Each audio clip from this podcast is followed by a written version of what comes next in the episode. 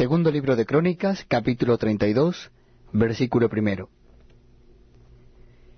Después de estas cosas y de esta fidelidad, vino Sennacherib, en rey de los asirios, e invadió a Judá, y acampó contra las ciudades fortificadas con la intención de conquistarlas.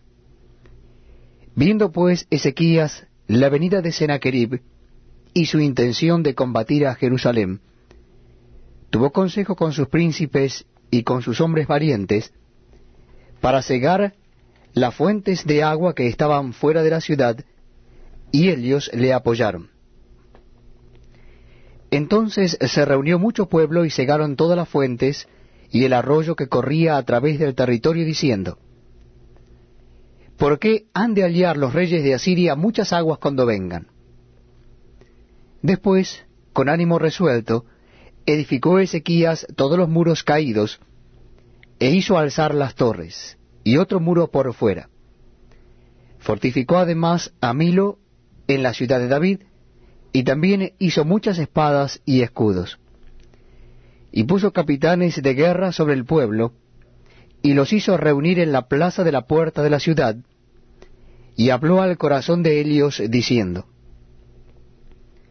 Esforzaos y animaos no temáis ni tengáis miedo del rey de Asiria, ni de toda la multitud que con él viene, porque más hay con nosotros que con él.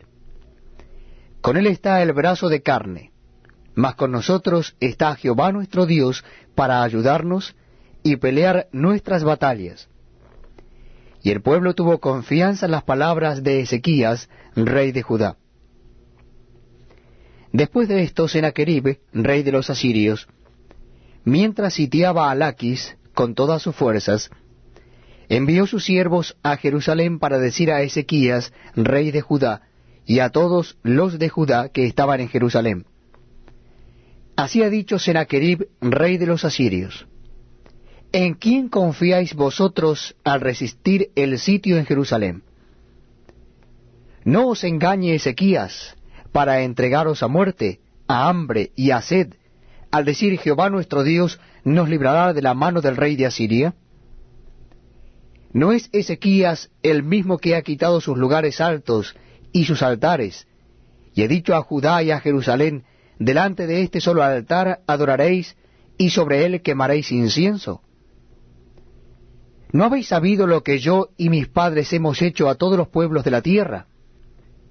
¿Pudieron los dioses de las naciones de esas tierras librar su tierra de mi mano? ¿Qué Dios hubo de entre todos los dioses de aquellas naciones que destruyeron mis padres, que pudiese salvar a su pueblo de mis manos? ¿Cómo podrá vuestro Dios libraros de mi mano?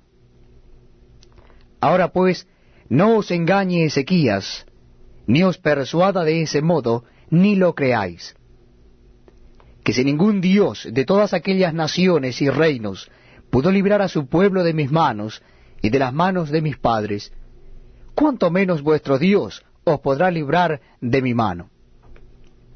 Y otras cosas más hablaron sus siervos contra Jehová Dios y contra su siervo Ezequías. Además de esto escribió cartas en que blasfemaba contra Jehová el Dios de Israel, y hablaba contra él diciendo, como los dioses de las naciones de los países no pudieron librar a sus pueblos de mis manos, tampoco el Dios de Ezequías librará al suyo de mis manos. Y clamaron a gran voz en judaico al pueblo de Jerusalén que estaba sobre los muros, para espantarles y atemorizarles, a fin de poder tomar la ciudad. Y hablaron contra el Dios de Jerusalén, como contra los dioses de los pueblos de la tierra, que son obra de manos de hombres. Mas el rey Ezequías y el profeta Isaías, hijo de Amoz, oraron por esto y clamaron al cielo. Y Jehová envió un ángel, el cual destruyó a todo valiente y esforzado, y a los jefes y capitanes en el campamento del rey de Asiria. Este se volvió por tanto avergonzado a su tierra, y entrando en el templo de su Dios, allí lo mataron a espada sus propios hijos.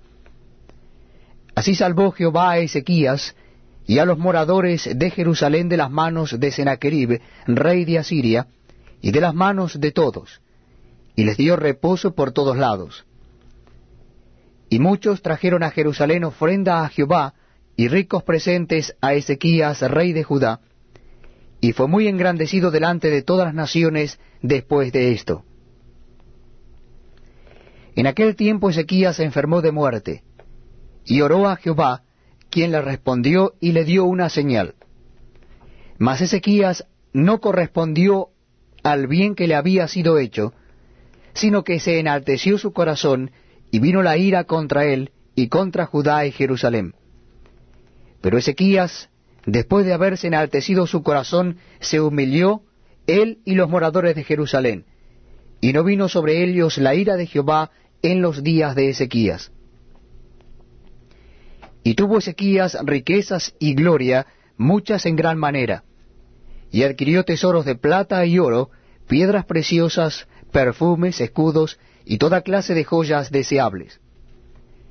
Asimismo hizo depósitos para las rentas del grano, del vino y del aceite, establos para toda clase de bestias, y apriscos para los ganados. Adquirió también ciudades y hatos de ovejas y de vacas en gran abundancia, porque Dios le había dado muchas riquezas. Este Ezequías cubrió los manantiales de Gión, la de arriba, y condujo el agua hacia el occidente de la ciudad de David. Y fue prosperado Ezequías en todo lo que hizo.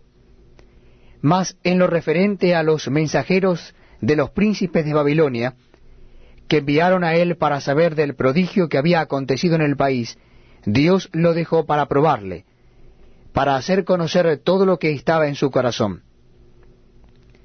Los demás hechos de Ezequías y sus misericordias, he aquí todos están escritos en la profecía del profeta Isaías, hijo de Amós, en el libro de los reyes de Judá y de Israel.